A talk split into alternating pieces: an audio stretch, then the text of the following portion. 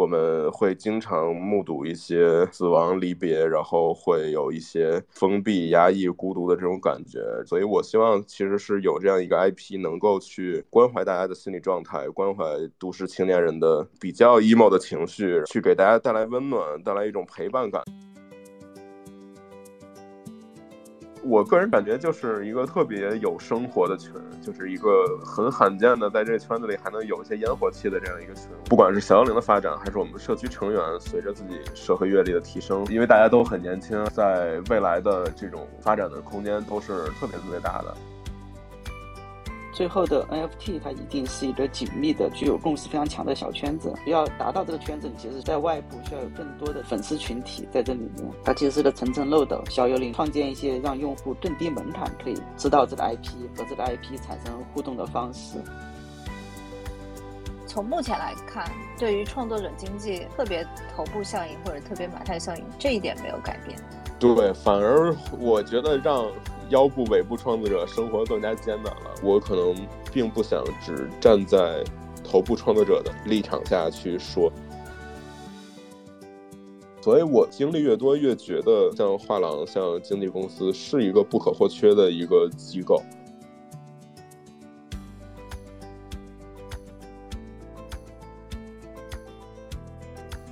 欢迎收听 Web Three Brand。这是一档探索 Web 三和 AI 如何赋能超级个体和全球品牌的节目。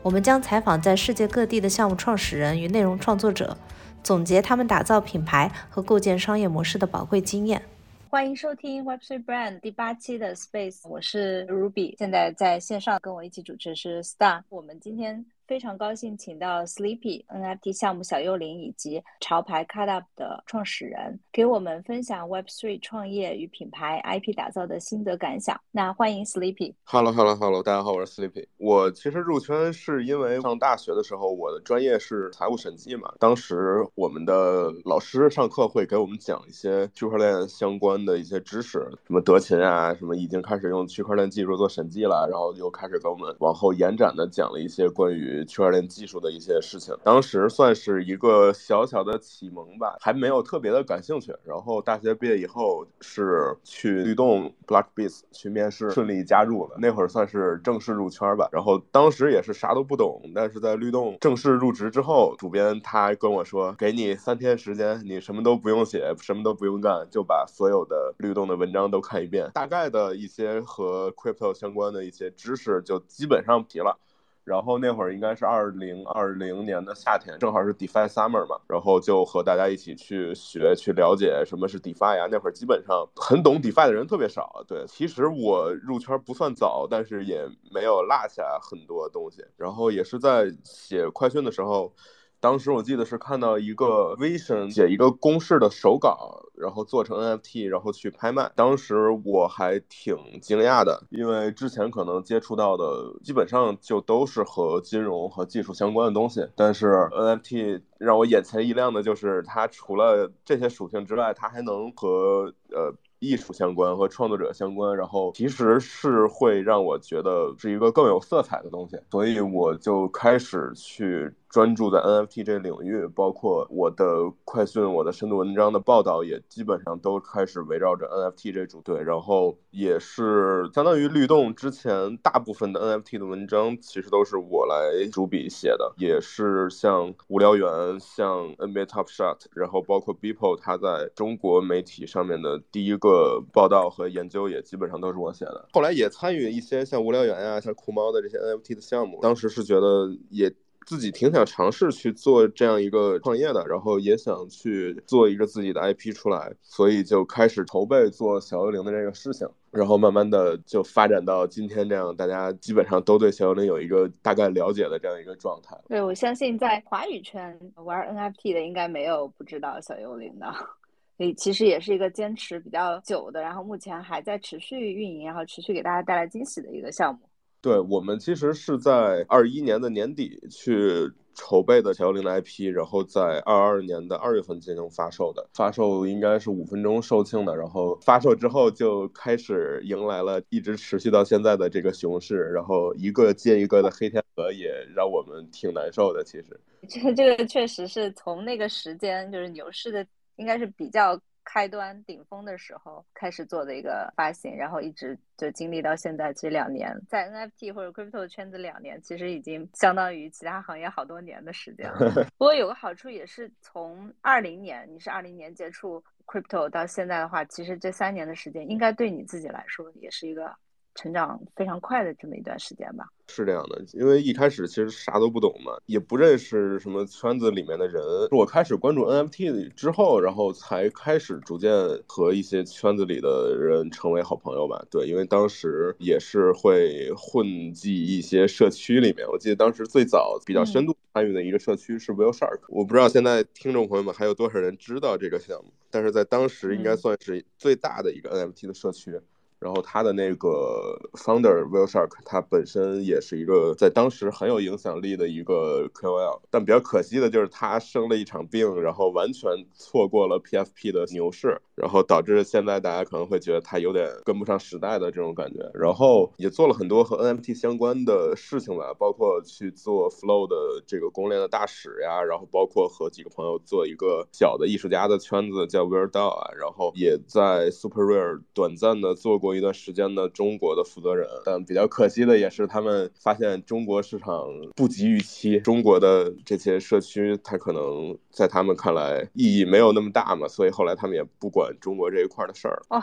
还有这样，我是一直知道你在 Super Rare 好像做过一段时间的中国区的负责人，然后在 Flow 也做过一段时间的大师。对，Flow 它其实是一期一期招募的嘛，应该是我开始玩 NBA Top Shot 之后，我觉得这个 Flow。当时觉得他潜力特别大，然后就报名了，应该是第二期吧。他其实是每一期的大使都有六个月的任期，然后你要去组织一些活动，包括写一些什么他们公众号的内容之类的这件事情。我也记得我当时买的第一个 NFT 就是 Top Shot，所以对 Flow 当时印象很深刻。而且我是那个时候在二一年的年初就是用信用卡支付的。在那个时候就已经可以实现了。对，很多人会吐槽他们当时的那个钱包很难用，但是我觉得至少在那个时间让我能直接通过信用卡买一个 NFT，我觉得还算是相对比较领先的一个事情。是的，比较友好的。哎，那时候去律动是你自己主动找的，希望能够多接触 crypto，多接触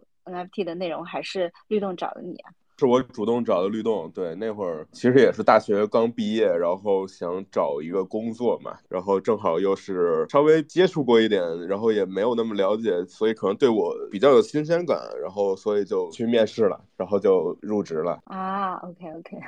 非常年轻，Sleepy。我记得就是你其实之前一直自己也有在创作，在。绘画是吧？就自己瞎画。我还看过一些，就是你之前很多的这种，其实有一点像是小幽灵最早的这个雏形。当时小幽灵的这个设计灵感是跟你自己一直在画画，呃，或者是说之前的一些作品有关吗？咋说呢？因为我其实不算一直在画画，我属于啥都想尝试一下的那种。性格吧，对，所以自己探索过各种创作形式，包括我可能二零年就开始尝试用 AI 去做一些作品，也简单学过一些像那个 Blender 这种三 D 的创作工具，然后也包括简单的尝试过用算法生成一些作品，有时候会拿 iPad 随便涂一涂，对，其实是没有学过任何的艺术创作的这些课程啊啥的，所以我觉得我自己的绘画水平挺差的，关于。小幽灵就是我当时去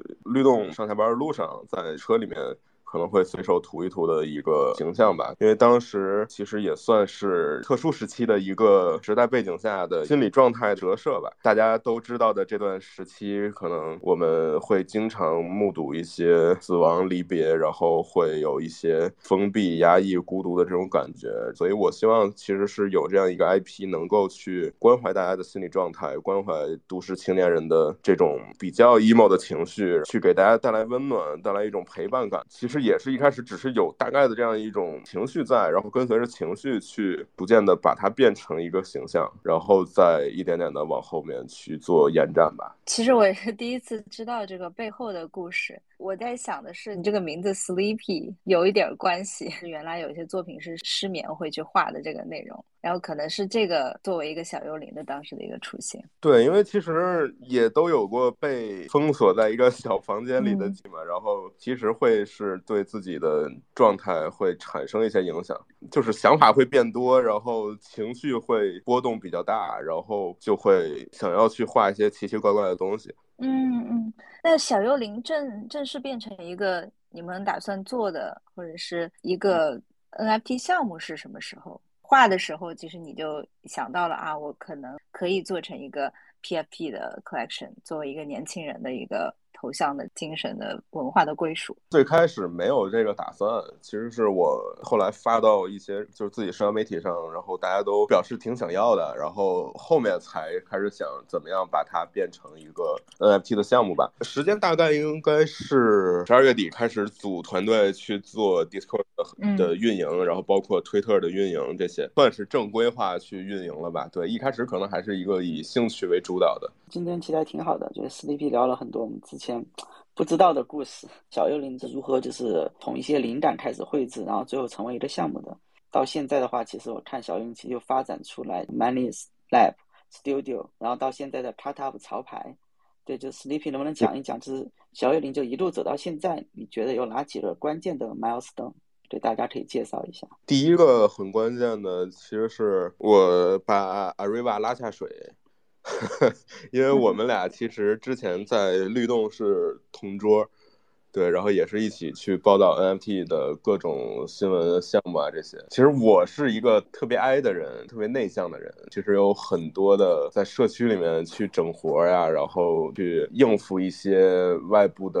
人和事儿，其实都是 Ariva 在帮我处理的这件事情。对我觉得真的帮助特别大吧。对，然后后面的一个 milestone，我觉得应该算是小幽灵完成发售的那一天。这个我觉得众所周知，就是一个 NFT。项目，如果你在发售的时候遇到困难，基本上宣告了这个 IP 可能。就 有点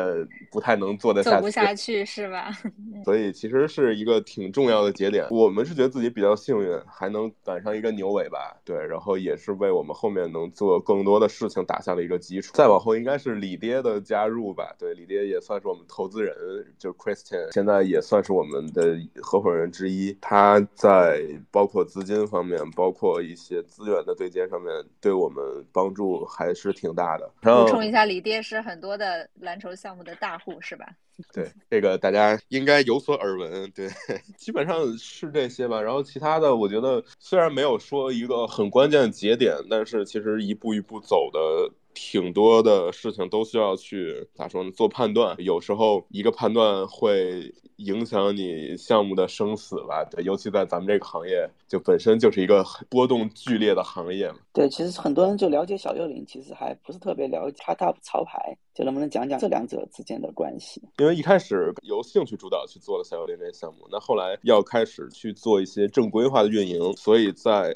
这个情况下，我们去注册了一个公司，叫做 Manus Lab。然后 Cut Up 呢，本身它其实是我们一个好朋友的一个小的工作室。最开始给所有 Holder 送的那一件 T 恤，就是他们来去设计和制作的。然后后来其实和他们沟通下来，方向挺一致的。他们也对 Web 三有兴趣，我们也需要去做一些在 Web Two 的一些落地的东西，所以就大家一起来合伙去做这个事情了。所以听下来的话，其实顺序是小幽灵先，然后再成立了 Minus Lab。然后再收购了这个 Cut Up 这个工作室来做潮牌，为什么不直接推广小幽灵这个 IP 来做潮牌，而而是要增加 Cut Up 这条线？其实我们的这些活动也都是在直接的把小幽灵这个 IP 去推出来的。其实我们还是想要让小幽灵更直接的作为一个 IP 的这样一个状态去来维持后面的运转。我觉得小幽灵它如果作为一个 IP 的话，它能够为我们后续的想做的一些事情，包括品牌联名啊这些去。提供一个更好的灵活性和延展性吧。对，其实就举个例子来说，你像小幽灵，它其实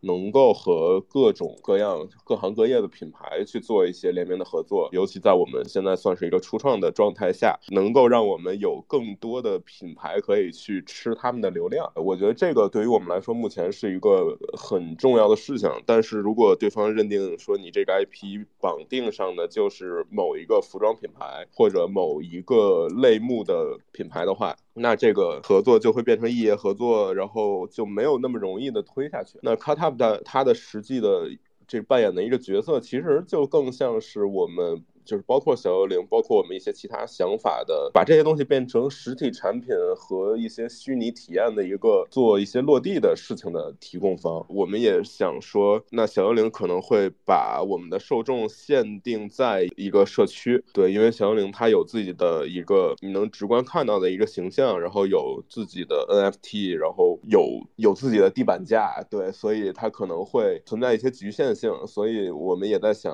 它它就是能不能把它当。成一个独立的一个传播 Web3 文化的这样一个品牌来去推广，希望能够让更多可能来自其他社区，可能对小幽灵没有感觉，但是他可能很认可一些 Web3 的文化，一些 Web3 的 meme 来去关注到我们，然后去了解并且参与我们在中国市场、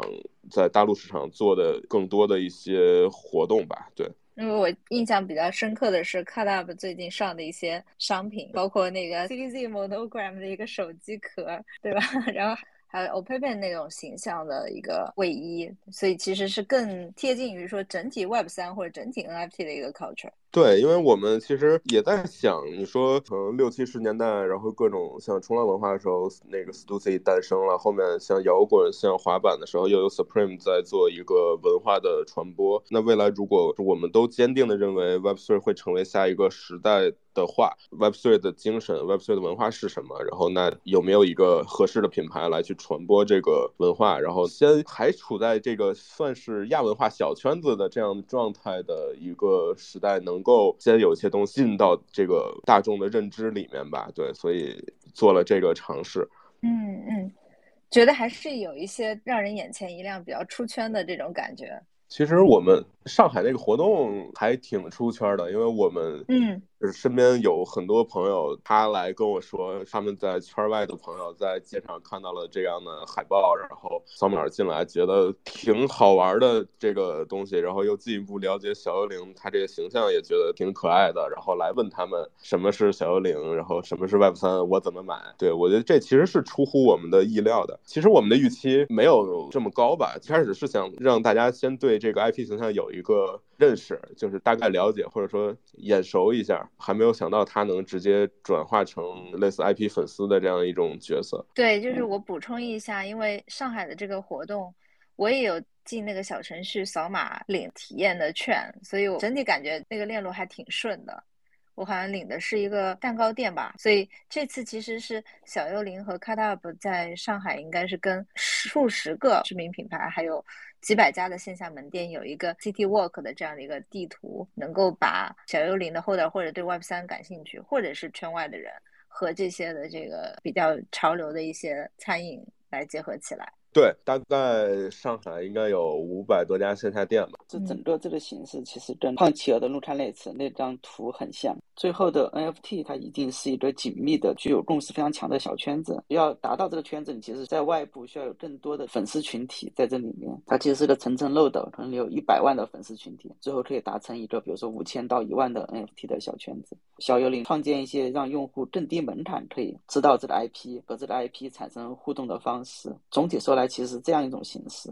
对，然后我比较好奇，就是说，那这些联名或者 ZT Work。你们最初是怎么想到的呢？最开始最开始的一个想法是万象那个活动，其实最早的时候大家还都挺期待的。最开始在想，要不就进去在会场里面去推广一下小幽灵，去卖一些小幽灵的雪糕、冰淇淋这些东西。后来其实直接联系到了 DQ 那边，然后他们也对我们很感兴趣嘛，然后觉得 IP 形象啊各方面，包括设计能力也挺不错的，然后就说要一起来玩一玩，在上海现在这个活动里面。他们在上海的所有的品牌直营的门店，DQ 形象店，其实都是支持到了我们这个活动嘛。那有了 DQ 之后，我们就会想说，既然已经有这样一个大牌的加持，那就不如尝试一下把这个活动做得再大一点，然后就一家一家的去沟通，后来就变成现在可能大概四五十个品牌门店，总共五百多家的这样一个数量了。那其实，在沟通的时候，个人感觉阻碍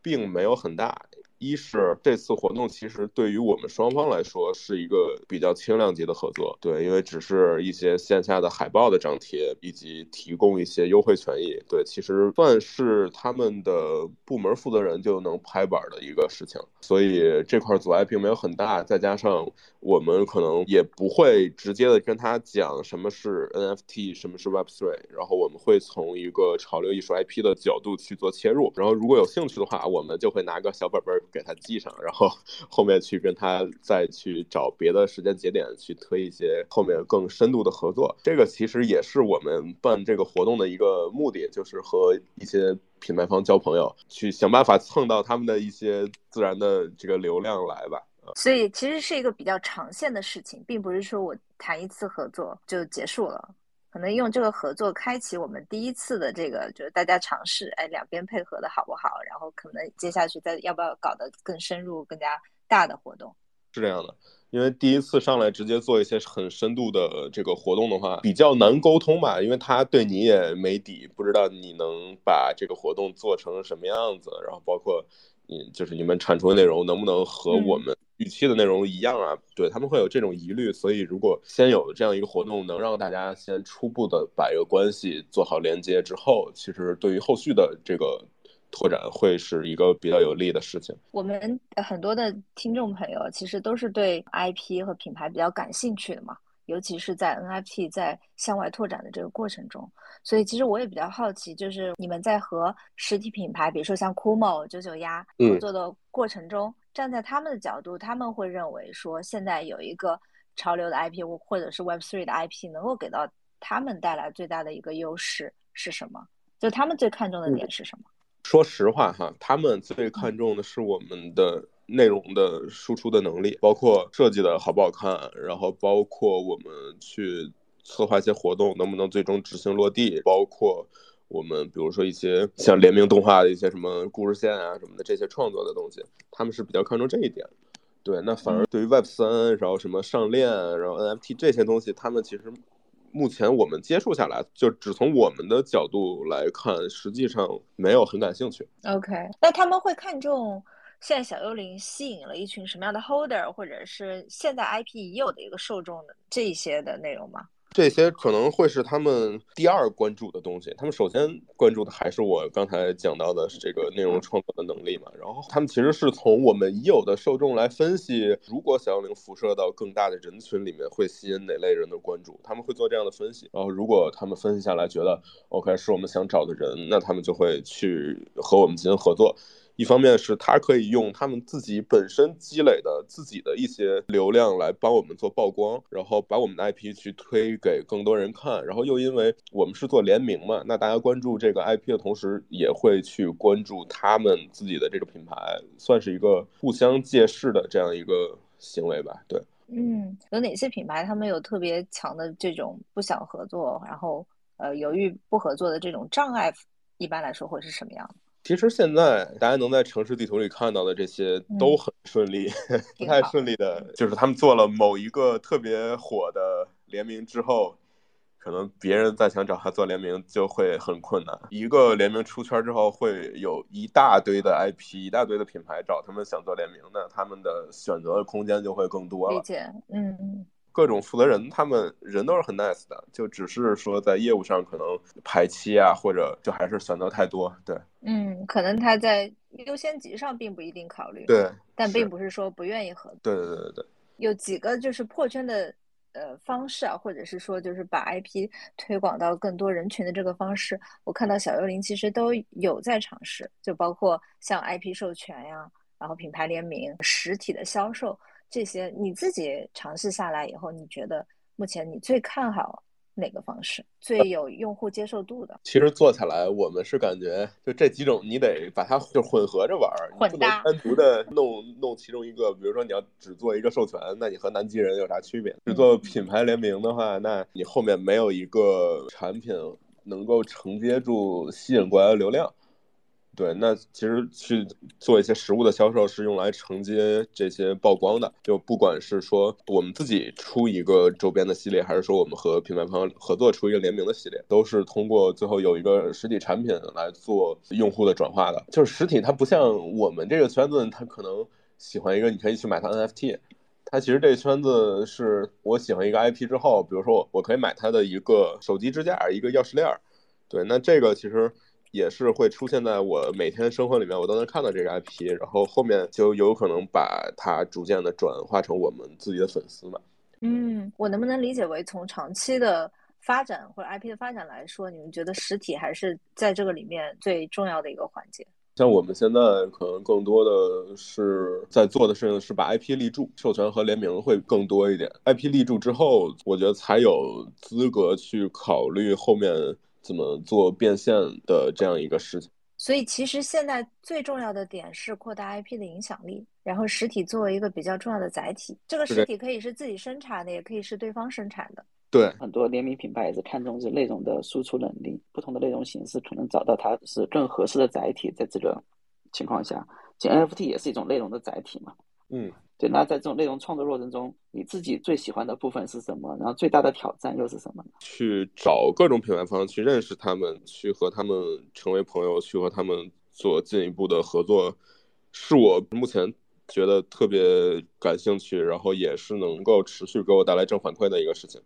但是本身这块儿也是挑战很大。对，因为我本身是一个比较 I 的人，因为是 founder 嘛，所以难免需要我直接和他们去做各种的沟通。对我个人性格来说，本身是一个挑战比较大的事情。其实有时候挺羡慕一些其他的项目方的，就是他们的创始人团队可能本身在 Web2 摸爬滚打很多年，然后有了很多的资源积累，然后再过来再去推一些自己的项目的一些联动会好推一点。但是像我们团队整体比较年轻，基本上。都是九五后，可能九六九七会偏多，所以其实大家更多的是真的是一个从零开始的状态，然后需要去一点一点的去把这个积累给完成。这个其实是挑战挺大，但是也有很多乐趣在的一个地方。那我觉得换一个角度，从就是整体团队大家都那么年轻的角度，现在小幽灵在做了两年之后，还一直有很多新的内容、新的玩法在。持续的运营其实也是已经让我们看到，在这个事情上并没有特别多的界限，其实都是可以打破的。对我们反正想法特别活跃，对，爱整活嘛。本身我们几个人的年纪和社区的大家也基本上没太大差距，所以和社区也挺能玩得到一块儿的，然后一起在群里胡说八道什么的这种。反正我觉得和大家的羁绊还挺深的。对对，说到社区，就你当时想把小幽灵做成一个潮。牌做成一个 IP，你自己想连接的是一个怎么样的一个群体，成为你社区的一部分。那现在你感觉跟你当初想的是不是一致的？就是你现在社区的这个目标用户和你当初想的这个 IP 吸引的人。其实是挺一致的吧，像我们社区其实也是像大学生或者刚进入社会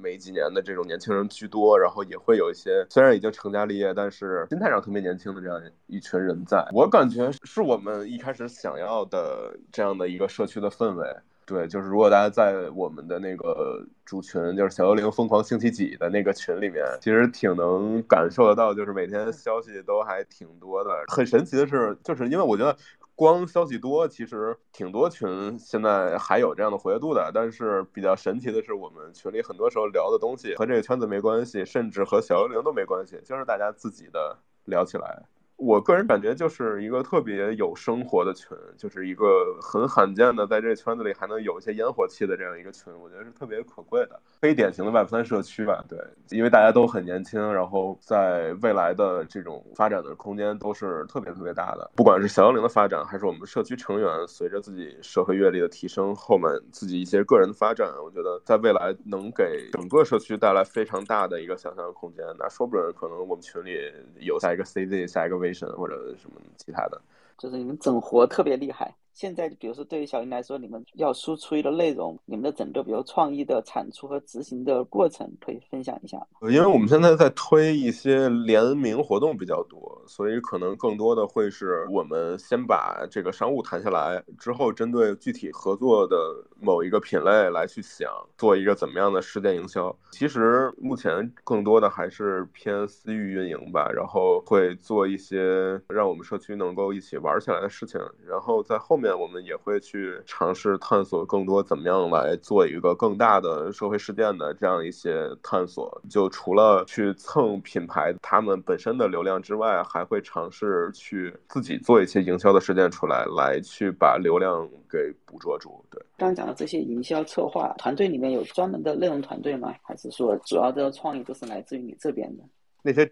比较骚的活动都是 Ariva 在主导的。对我可能有时候因为我要。去带一个 BD 团队一块儿去推一些商务的事情的话，精力不太够去想这些特别多的活动出来。对，其实我们团队挺多人都有内容的，说白了就是整活能力。大家更多时候是一起去做脑报，然后一起去不断的迭代我们的各种活动的策划的这个方案的。对，听下来刚才税总说的小幽灵的这个群里的气氛，好像很像那种大学时候或者是刚上班的时候的那种。某某城市吃喝玩乐群是有点这种感觉，什么大学社团的感觉。对，所以就是自然的想到了做这种城市地图或者吃喝玩乐类，我觉得也蛮符合你们现在社区大家的一个目标的用户或者大家喜欢的一些兴趣点。对，尤其现在这个世界经济情况，大家对于这种领个优惠券薅薅羊毛还是比较感兴趣的。哎，目前这个活动，比如说大家的领券啊，或者是转化的这个。比例来看，有达到你的最开始设定的一些预期吗？还算是达到了吧。就是一开始并没有说希望通过这个活动一下子给我们带来多少新的用户，因为其实你说现在这些新用户他能干啥呢？他也我们也不能教他怎么买虚拟货币，怎么买 NFT 这些违法的事情，我们不太能做嘛。对，这个活动其实。最开始想的就是把 PR 做一做，PR 效果特别好。那与此同时附带的一些 To B 的和品牌的这个合作的点，对，一开始也比较容易深入，是吧？对的，对的，对的。这个其实是我们可能是最主要的目标吧。那附带的一些新用户的关注，那我们觉得算是一个锦上添花吧，算是对。OK，理解理解。其实我刚拼了一个 Sleepy 最近很红的这篇文章，Twitter 长文是讲自己一个。创业的 Web 三创业的心路历程，就很多大家都看过，然后又比较有共鸣啊。从你自己创业到现在的话，我比较好奇，有哪些的想法，或者是你哪些的认知，在最开始创业的时候，你觉得会 work 会行得通，但是现在好像不是那么一回事儿，就会被证伪的这样的一些想法。其实我在进这个圈子了解的 NFT 的时候，我只是觉得 Web 三对于创作者来说，就是创作者经济，它会是一个有很大推动的一个事情。嗯，这也是很多人进来的初衷。对，因为确实它会改变一些人的思维模式，改变一些生产关系。但是实际上接触的项目越来越多，包括自己也做创业，会觉得其实那最终又落回到创作者的时候，带来的好处其实只局限在头部的创作者了。它能让头部的创作者赚到更多的钱，因为你能帮他。部的尾部的创作者，那他们就是在 Web 三的这个语境下失去的是像画廊、像经纪公司、唱片公司这些能够给他们去投入资源、能够给他们去做推广的一个中间的机构。那实际上他们面临的挑战其实是变得更大的。反而没有说享受到多少的这样的红利的。嗯，就是从目前来看，对于创作者经济特别头部效应或者特别马太效应这一点没有改变。对，反而我觉得让腰部尾部创作者生活更加艰难了，我是这么感觉的。对，因为其实我前两天在上海和 S N H Forty Eight 的 Web 三的那个部门 Bit Forty。密次是吧？对，和他们的负责人 B C 在聊的时候也聊到这一点，因为其实他们的很多小偶像不是每一个小偶像都是鞠婧祎那种 level 的，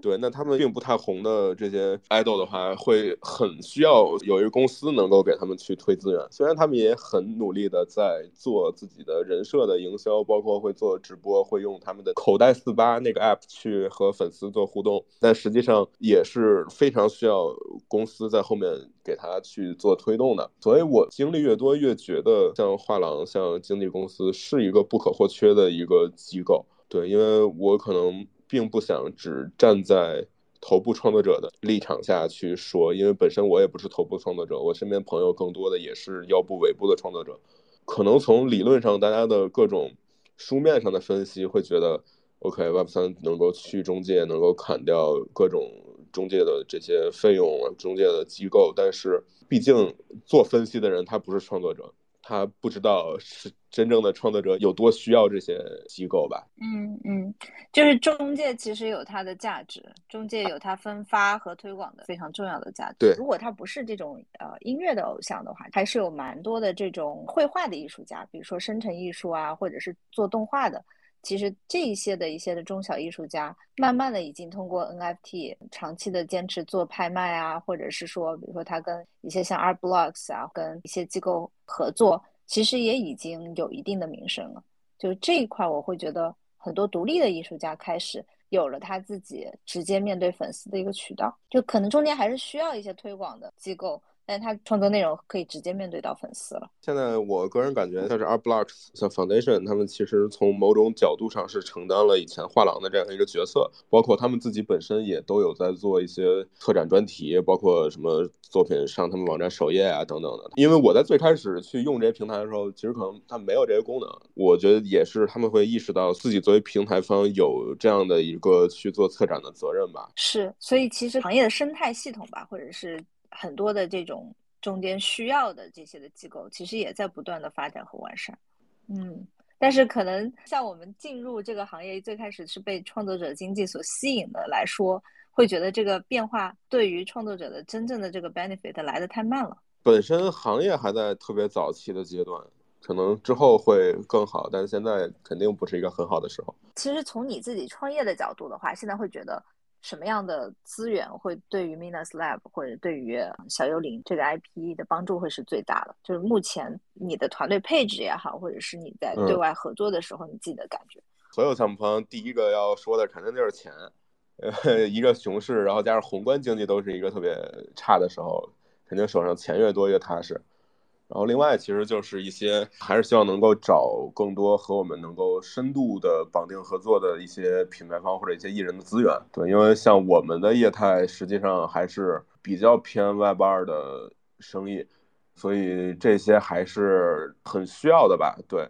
然后。另外的资源，其实每个项目也都需要，就是人才资源。对我们需要源源不断的创意，源源不断的整活儿。对，所以在这方面的人才储备也是挺必要的。我加一个问题，我突然想到的，就是其实很多的现在的小幽灵在做的 IP，或者是你的商业模式的方式，跟原先的一些 IP 运营或者 Web Two 的方式其实是比较接近的嘛？那你觉得在这个里面 Web Three 带来的特殊的优势？你从商业模式上来看，和传统的 IP 没什么区别，只不过可能多一些，比如说在 crypto 牛市的时候，有一些其他的收入来源罢了。我其实一直认为，能够最有帮助的阶段，就是初创的这个状态下是最有帮助的，就是因为你平时就是传统的，你去做一个 IP，你需要。通过不断的内容的输出，然后你去吸引到越来越多的粉丝去关注你，然后后面再去把他们做转化。但是 Web 三这边的话，实际上。就是你在最开始的时候就做了一个资本化的事情，有利有弊吧。那好的点就是说，你通过 NFT，甭管是价格影响还是一些其他原因，让更多人愿意和这个 IP 产生羁绊、产生关联，然后他会愿意有更大的动力，会去帮你去传播这个 IP 形象，就不是说一个从零起步的这样一个事情。对，那这样的话，在一个初创的阶段下，有一个更大的势能，是能够撬动更多的资源，然后慢慢滚雪球的。不好的一点也是因为过早的资本化，就是你还没有能力去做收入的时候，你就需要迫使自己去想怎么护盘、怎么拉盘什么的这些事情，有利也有弊吧。我觉得合理的把这个资本化的事情利用好，还是帮助特别大的。嗯，就是能够在早期初始的阶段。会有比较快速的，可以有一个社区，然后有一笔资金可以启动一个 IP。对，不然的话，其实举个例来说，我觉得能在一个 IP 刚推出可能一年半，然后你去组织一个五五百多家线下门店的这样一个大活动，我觉得对于传统的方式去做的 IP 来说。可能百分之九十九的 IP 都做不到这件事情。呃，大家多多关注我们现在正在进行的这个 活动哈，到九月底，对大家多多参与。对，在上海的朋友都去试一试这个小程序吧，对吧？对，然后之后还会做一些全国的活动，对大家关注一下就好。期待期待，我其实比较好奇，这两年多边学边做嘛，所以有没有什么 NFT 的这种创始人或者是 creator 吧，就是创创作者，你觉得是你自己非常仰望或者非常欣赏的，特别想要去交流的？对我其实特别想交流的一个人，他是 Doodles 的创始人。从我最开始接触下来，像 CryptoKitties、像 Flow 他们。就是也都是我体验过的，虽然没有在加密猫最火的时候体验，那后来也是买了去来学习它的一些代币标准呀，然后一些玩法。对，其实算是有一些小光环。尤其像 Doodles 他们那个创始人说过一些很有争议的话，就是我很 respect 他的从业的历史，他们做的事情对于行业发展有很大的推动的作用。像 Flow 最开始，然后包括 Doodles 也在做很多和 Web2 去相结合的一些事情。对，所以其实特别想。和他们组一个坦白局来听他们讲这个之前自己踩过哪些坑啊，有哪些失败案例这种来学习学习的。嗯，坦白局这个 用的好，因为他们中间其实有一阵子社区的冲击也非常严重，就他们要转向说，好像对 Web 三说了一些话，然后他们要做一个长期的 IP 的时候。感觉社区会有一些人觉得被背叛了，是吧？我觉得其实思路上没什么大问题。我觉得就是他说白了就是不会说话，表述的方式可能是。嗯，我觉得我会比较想要聊的是 r Blocks 的创始人，就 Snowflow。他是一个最开始是做瓷砖生意的，这个家居生意的，然后怎么变成去做生成艺术，这个我会觉得非常有意思。很多的瓷砖的各种装饰花纹都是算法就是。对对，有可能，对对，而且其实就是一块白板嘛，所以他在那个时候就已经开始搞这种创作了，挺有意思。像 Sleepy 现在新进入的这样的一些创作者一些建议，我的建议是别把自己当创作者，多把自己当一个商人。毕竟是在创业，你不能太理想化，你要去考虑一些商业上面的事情吧，挺重要的，因为它能决定你这件事情能够做多久。因为你实现理想的前提是你得先活着，很不容易。今天也特别感谢 Sleepy 的时间，希望能够让更多人了解到小幽灵这个 IP 啊，以及 Cut Up 这些潮牌，然后在做的这个活动。有机会还是挺喜欢多来参加咱们节目的。小幽灵有更多的进展的话，我们接着来聊。好，拜拜拜拜，谢谢大家，拜拜。以上就是这一期节目的全部内容。欢迎在苹果播客、小宇宙、YouTube 和 Spotify 上订阅、留言和评分。如果希望进一步交流，欢迎访问我们的网站 web3brand 点 io，加入读者社群。感谢大家的收听，我们下一期再见。